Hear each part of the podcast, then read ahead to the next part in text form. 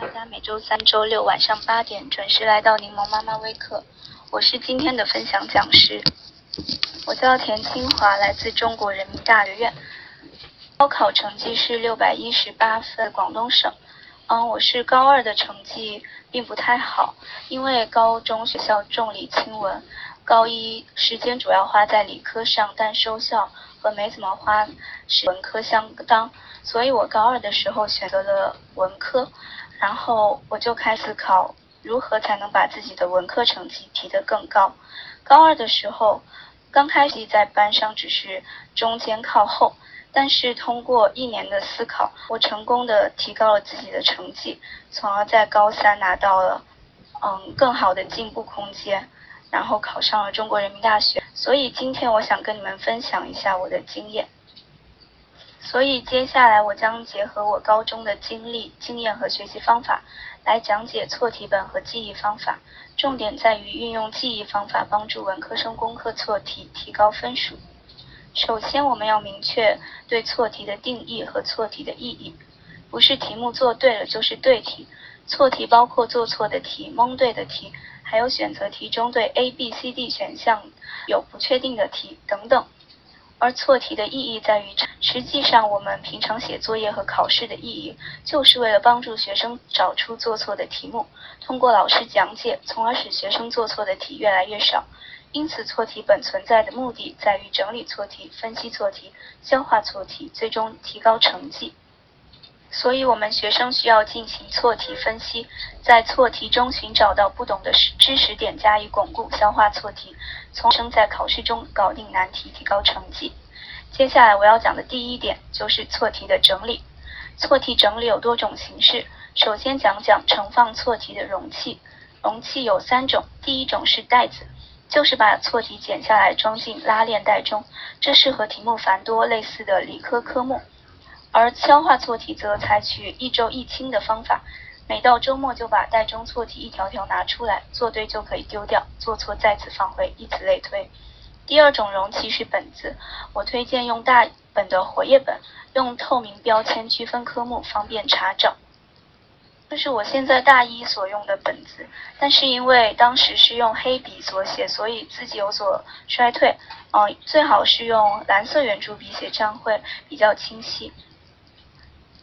然后第三种容器是电子设备，比如手机、电脑、学习机等等。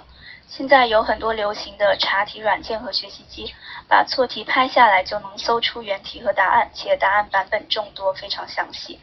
收藏题目就能轻松查看错题，嗯，这适合用来整理一些问题和答案都很冗长复杂，然后并不需要过记的错题，比如对学生来说一些非常困难的数学压轴的大题。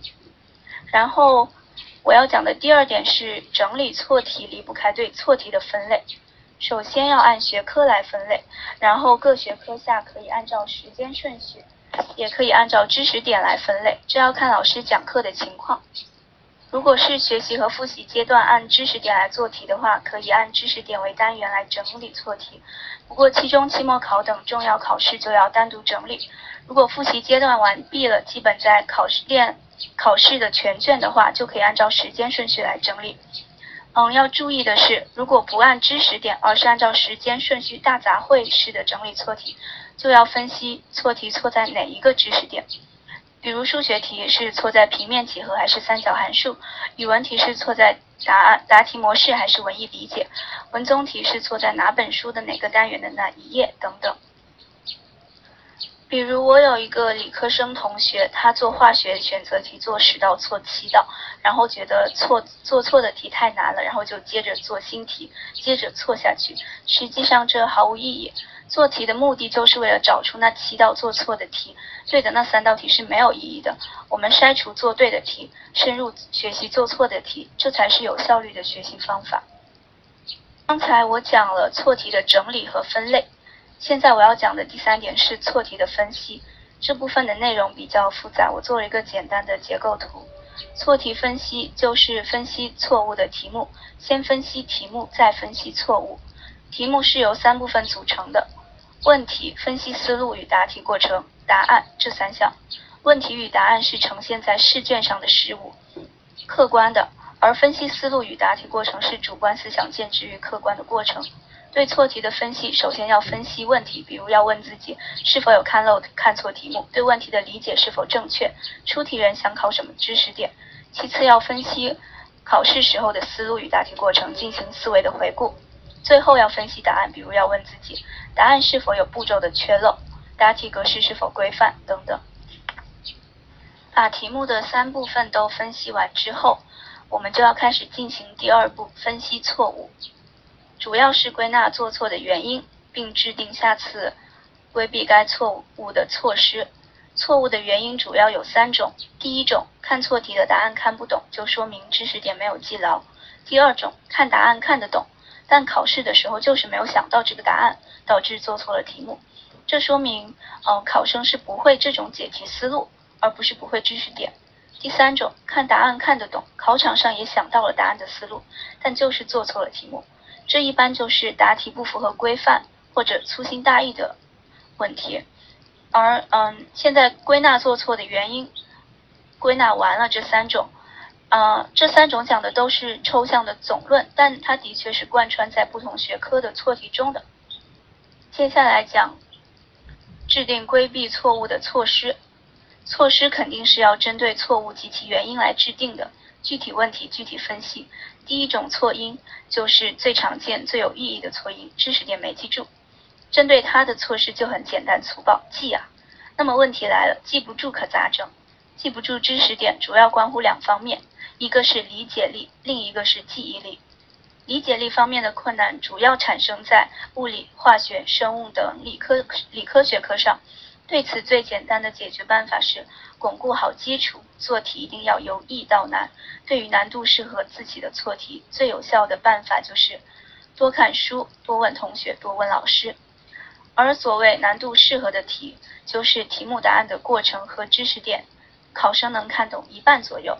而太难的题，就是从题到答案都像是在看天书一样，实在看不懂，其实就实在看不懂就应该放弃。比如，高一新学了某个知识点，就给你做难度高的高考模拟题或者真题。实际上，有些模拟题难度比高考真题更高，大多数学生都会一脸懵。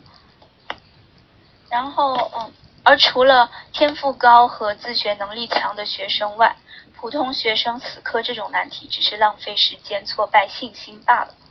所以，该放弃的时候，学生就应该放弃。脚踏实地，一步步前进才是合适自己的。还有就是理解力这个东西和智商天赋有着密切的关系。如果学生真的想破脑袋也理解不了这些知识，还是希望家长能宽容他们并鼓励他们。当然，非常聪明的孩子也不代表一定考得好。勤奋和天分哪个影响更大，真的说不准。像我中考即使考进全市最好的高中，高一想要成为理科生，每天花大。回到正题，我刚才把理解力讲完了，现在接着讲记忆力。对于理科来说，理解是第一位的。如果你已经理解了知识，那么记忆是很轻松的，因为理科的逻辑线索比较清晰，要记的东西也少。要也就是说，理科要记的东西不多也不难。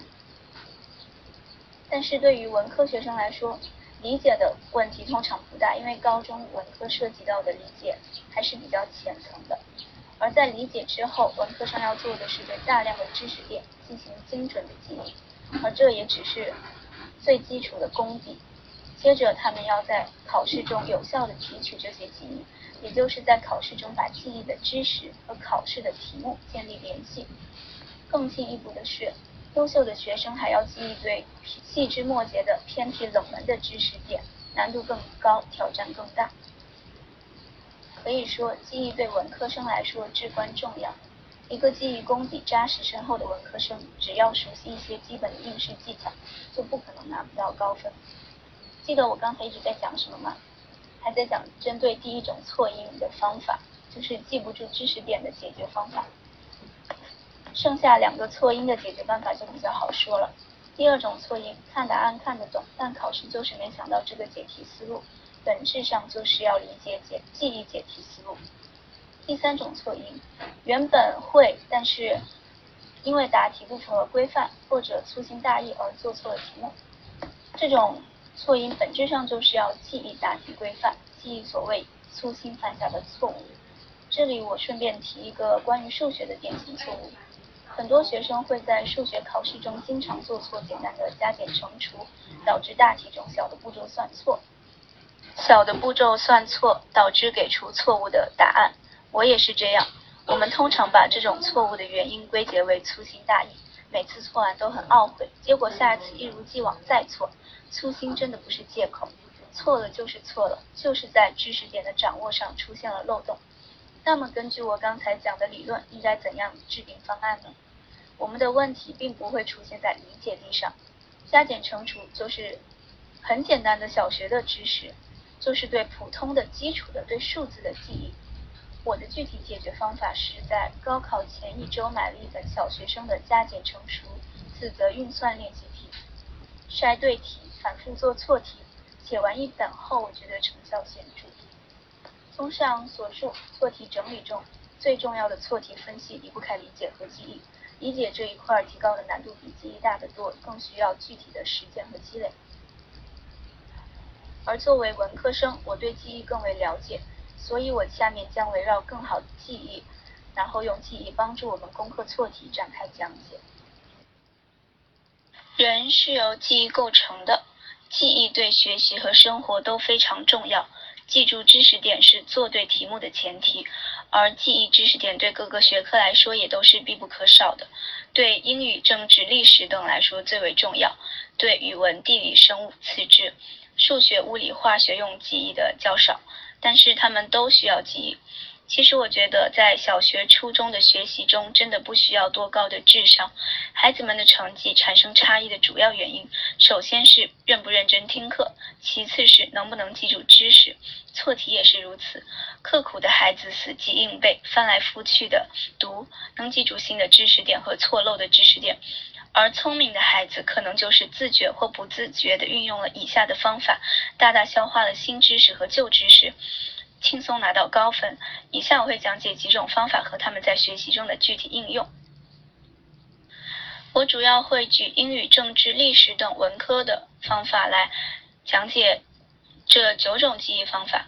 第一种方法是谐音法，通常运用于记英语单词。比如 ambulance 这个单词，它的中文意思是救护车，因为它的发音类似于俺不能死，我们就可以通过俺不能死啊，快快救救我，把谐音和中文意思联想起来。这也其实也运用到了联想法，后面我还会细说。再举一个例子，比如秦国灭掉六国的顺序是韩赵魏楚燕齐，就是这六个国家，有人把它谐音为韩赵魏去演戏。它还可以运用于记历史时间，比如一六四四年是清军入关，一六四四就可以谐音为一路死尸。这里我就举了英语和两个历史的例子。第二种方法是短句口诀法，比如我们初中学中国的十四个陆上邻国有这样的口诀：北部朝俄蒙哈吉塔阿坝等等。其实就顺序而言，就是从北部开始，把朝鲜、蒙古、俄罗斯、哈萨克斯坦、吉尔吉斯斯坦、塔吉克斯坦、巴基斯坦等国家的第一个字串联起来，就成了北部朝俄蒙哈吉塔阿坝，非常简洁有效。由此我们看可以看出，短句口诀法对记忆历史和政治的琐碎知识点是很有帮助的。嗯，再比如历史当中，南京条约开放五个通商口岸，从南向北的顺序依次是广州、厦门、福州、宁波、上海。我们再抽出每个词的第一个字就可以记忆，它是广厦福宁上，并且这个方法还可以运用于英语，比如美国的五大湖：Huron、Ontario、Michigan、Erie、Superior。我们呃，有时候需要想起这五个湖的名字，但有时候只能想起其中的三到四个。然后我们现在就可以用 homes，a o m e s 这个单词来代表它这五大湖的五个首字母，用来提示我们这五个湖的名字。嗯，除此之外，我们自己在造口诀的时候需要注意，口诀一要短，朗朗上口，然后二。如果是多句口诀，就要做到押韵，这样才方便记忆。第三种方法是联想图像法，这是我最重点要讲的方法。先举一个例子，比如英语中有一个用法是 “The apples are on the tree”，苹果长在树上。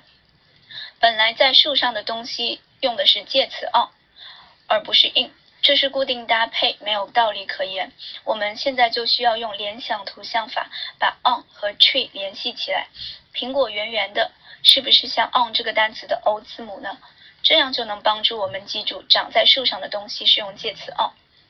然后接下来我要讲一个来自《魔术记忆》这本书的例子。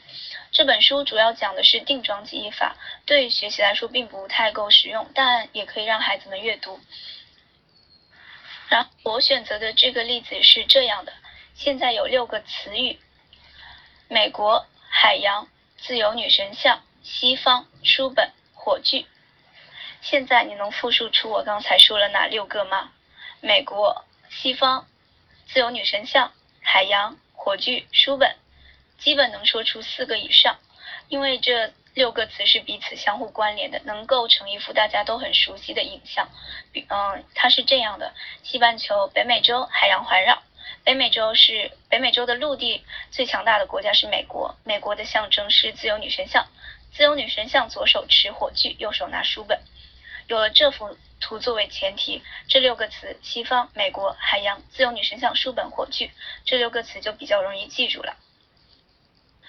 但是如果遇到一些没有太关系的词呢？比如自由女神像、电钻机、肥皂、钱、卡车、比基尼呢？这本书给出的联想是这样的：自由女神像顶端有个胖男人，他右手拿着老旧生锈的电动钻孔机。是我们刚才所说的电钻机，他的左手拿着一块大大的紫色肥皂，他用力的去拿电钻机来钻肥皂，肥皂里就滚出了许多紫色的钱币，钱币往下掉，叮咚叮咚的，正好掉在了一辆飞驰而过的卡车上面，发出了清脆的撞击声。那辆卡车是由一个穿着比基尼的洋气美女开着的。现在再回看这六个词：自由女神像。电钻机、肥皂、卡车、钱、比基尼，是不是能够轻易的联想到一块儿了呢？然后联想法有一个原则，原则通过上面这个例子已经有所体现了，就是联想需要夸张、具体、详细、生动，就像是真的一样。你要想一些不寻常的、让人感到惊奇的事物，并且把想象的事物具体到大小、颜色、细节，这样才能。印象深刻，不会联想到一半就断接。然后我要讲的第四个方法是数字编码法，它的运用和联想法是息息相关的。在百度上有很多这样的编码图，它有的按象形编，有的按谐音编。比如数字一指蜡烛，也指铅笔。或者树，这些都是象形，它们长得形状像，或者数字一也可以说是妖，妖怪的妖，因为我们把一也读成妖等等。这样编码有什么用呢？它适用于我们记忆数字，在生活中，比如手机号码、邮编；在学习中，比比如历史的时间点。嗯，下面我举一个例子，比如二零一二零九这串数字，根据数字表可以这样记：二一个鸭子，零一个蛋。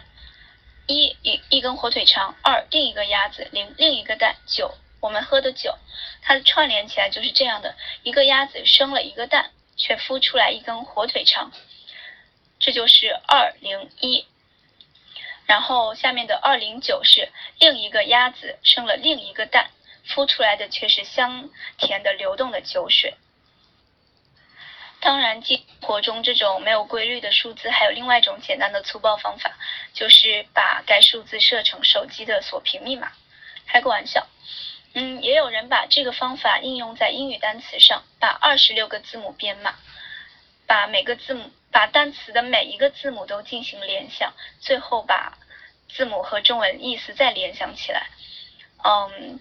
但是实际上，英语单词是有读音、有词根词缀的历史渊源的，所以我觉得这样的做法是本末倒置，并不并不推荐。所以这里并没有讲。电视上倒是有很多这种卖此种学习方法的公司，非常夸耀这种方法。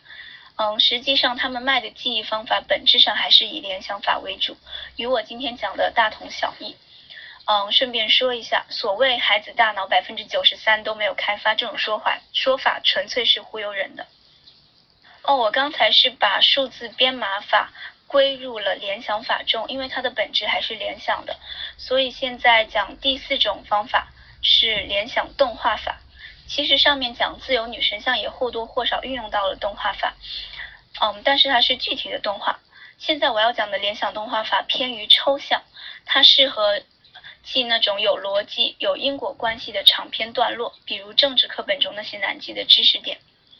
像政治必修一经济生活第二单元企业与劳动者中有一段话是这样的：实行企业破产制度，有益有利于强化企业的风险风险意识，促使企业改善经营管理，提高企业竞争力。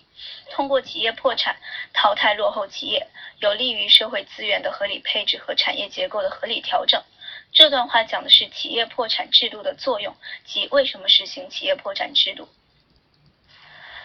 现在运用联想动画法，我们是这样的：把企业想象成一个小球，把破产想象成施加在小球上的压力，就可以脑补出这幅动画。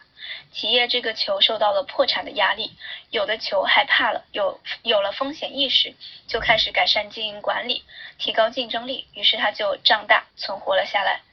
而有的球没有改善，没有成功的使自己抵御压力，最后只能被压力压扁，淘汰出局。最后存活的球都变成了大球，吸收了各方的社会资源。这些大球有序的排列在了一起，就形成了合理调整的产业结构。嗯，然后第二个例子是政治必修三文化生活中的另外一段话，是这样的。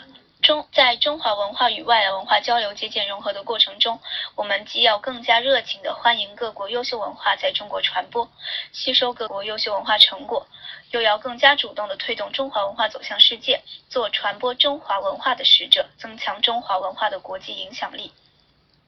现在运用联想动画法，我们想象以下的一幅动画。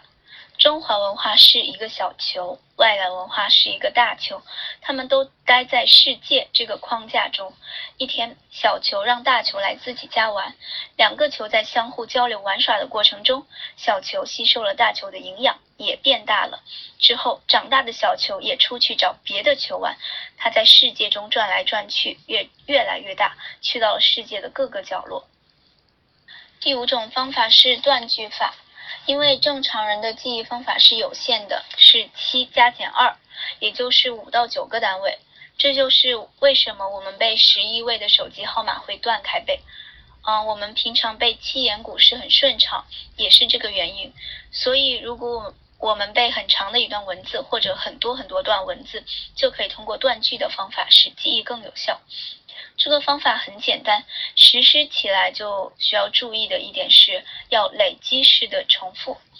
比如我现在要背十五句话，合适的做法是这样的：把它断成一到五句、六到十句、十一到十五句。嗯，接下来先从一到背，从一背到五句，然后背六到十句，然后接着背一到十句。把一到十句背顺了之后，再背十到十五句，然后最后再从一背到十五，把整篇从头到尾背顺为为止，这样就可以在断和重复中巩固自己的记忆。举一个政治的例子，比如我国宪法的第一条规定。中国人民共和国是工人阶级领导的、以工农联盟为基础的人民民主专政的社会主义国家。这里面就可以把它断句为四个关键词：工人阶级领导、工农联盟为基础、人民民主专政、社会主义。而前三这前三个词都有一个共同点，就是他们都是人，工人、工农、人民都是人。所以我们就可以运用第二种方法——断句口诀法。短句口诀法，把它概括为三人一社就可以记住了。断句法可以让我们理清句子的组成部分，所以能更好的理解句意，帮助背诵。然后第六种方法是总结归归类法。适用于长篇段落和文章，也就是对文本进行分析和审视，思考作者的写作思路。这对文综来说非常重要。掌握了分类，就有助于背诵，更有助于答题。在学习课本的时候，我们既要按照这些分类来记知识点。回到主观错题的话，答题时要分析文本，从这些方面着手，先对文本进行断句，然后思考这一句话讲的是哪一类因素。我刚才讲的这段话非常非常重要。这是攻克政治、历史、地理三科主观题错题的重要方法，其实就是我刚开始讲的错题里的解题思路的部分。比如政治中有从时间空，有从时间空间来写，哦，有时从主体客体来写。比如政治必修四讲联系的时候，它有一段是讲整体和部分的关系问题，它是这么说的：第一点。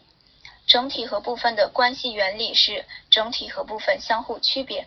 整体是社事物的全局和发展的全过程，部分是事物的局部和发展的各个阶段。事物的全局和局部就是发展，就是空间；发展的全过程和各个阶段就是时间。然后第二点。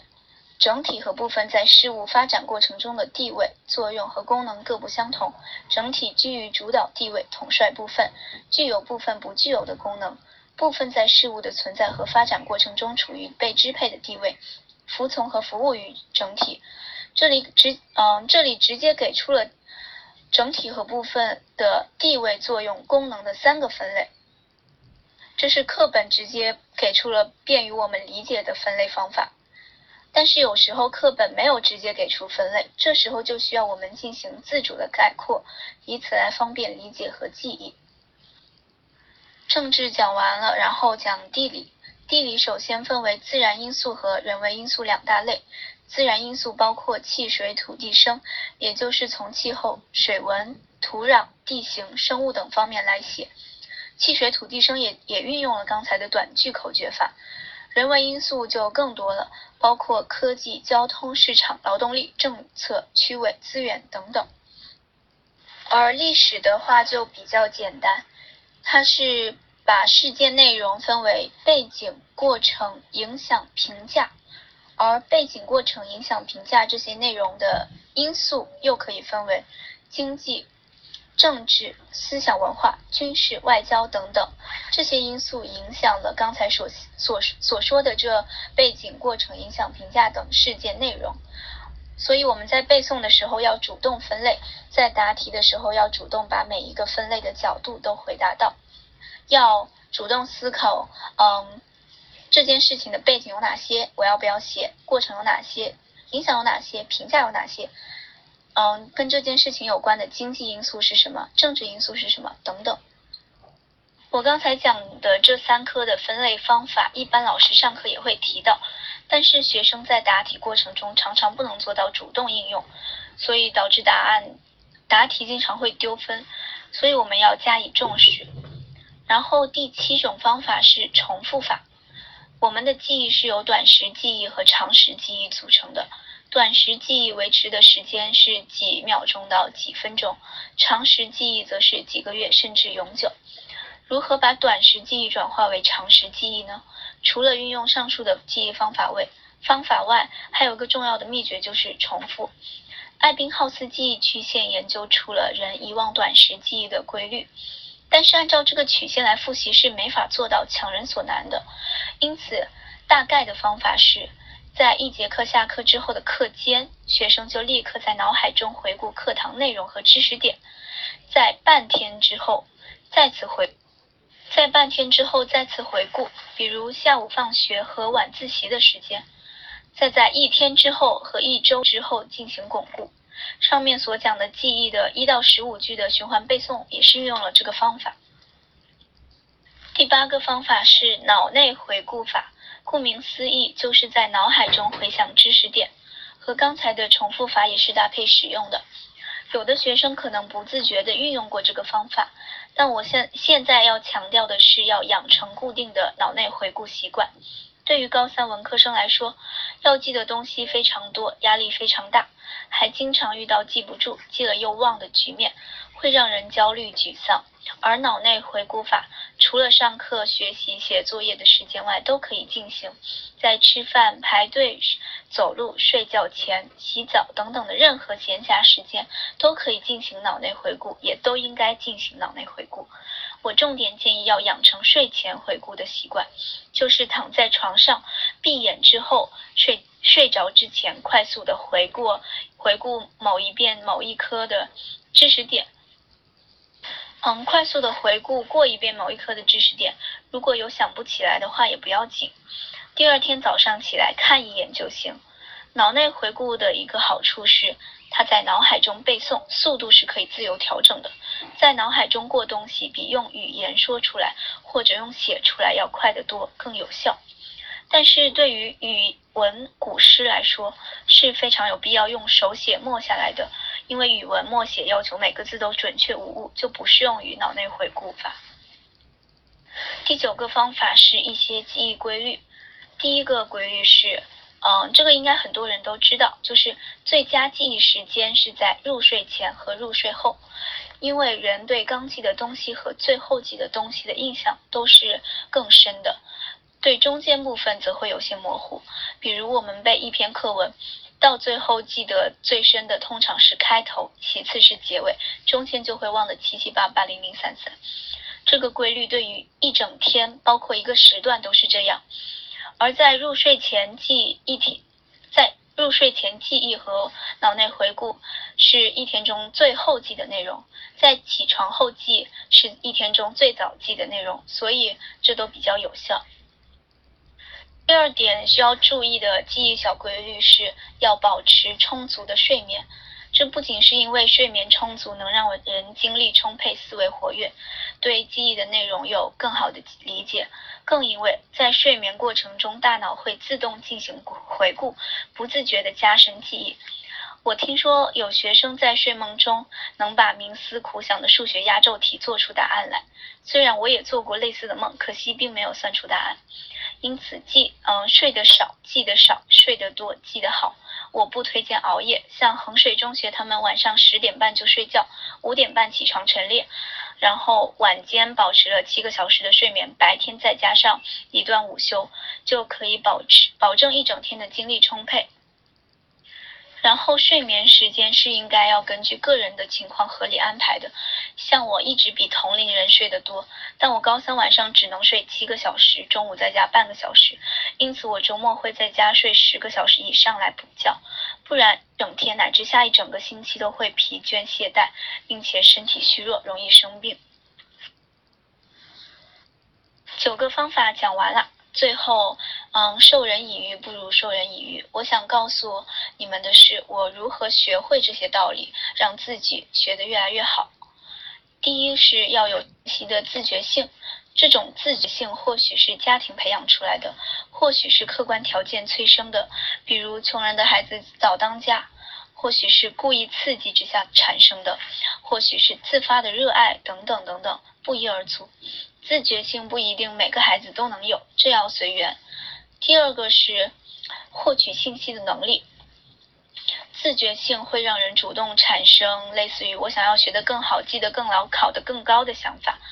嗯，但是这种想法没有主动产生的话，也可以由家长、老师来提醒，促使它产生。不论如何，反正现在我是学生，我已经有了想要考得更好的想法，现在该怎么办呢？就需要获取有效的信息。我是一个学生，我有哪些途径来使自己考得更好？简单来说，就是问自己，问他人。问自己就是对自己的学习和经验进行反思、思考和反省，自己总结出一些教训和方法。但是个人的视野总是有限的，所以还需要问他人。这个他人既包括同学、老师、家长等，还有很重要的书籍和互联网。现在是信息时代，数百年、数千年的信息都可以在网上获取，大量的百科、论坛、形式多样的文字、视频、图画等等资料都可以在网上找到。比如我今天的内容讲的内容，有我自己思考总结得来的，有从贴吧、知乎、百度得来的，有从书上得来的。也有学长学姐传授的等等，这个过程中锻炼出来的信息获取、筛选和利用的能力，对学习和生活都非常重要。当然，学习不是生活的唯一，生活有无限可能性。不要对孩子施加太多的压力。每个高中甚至大学学校都有因为成绩不理想而患抑郁症，以至于退学乃至是图自杀甚至死亡的学生。我身边的人就发生过这种事情。学习并不是生活的唯一，更不是生命的唯一。希望家长给孩子们更多的宽容和理解，而不是压力和责骂。谢谢大家。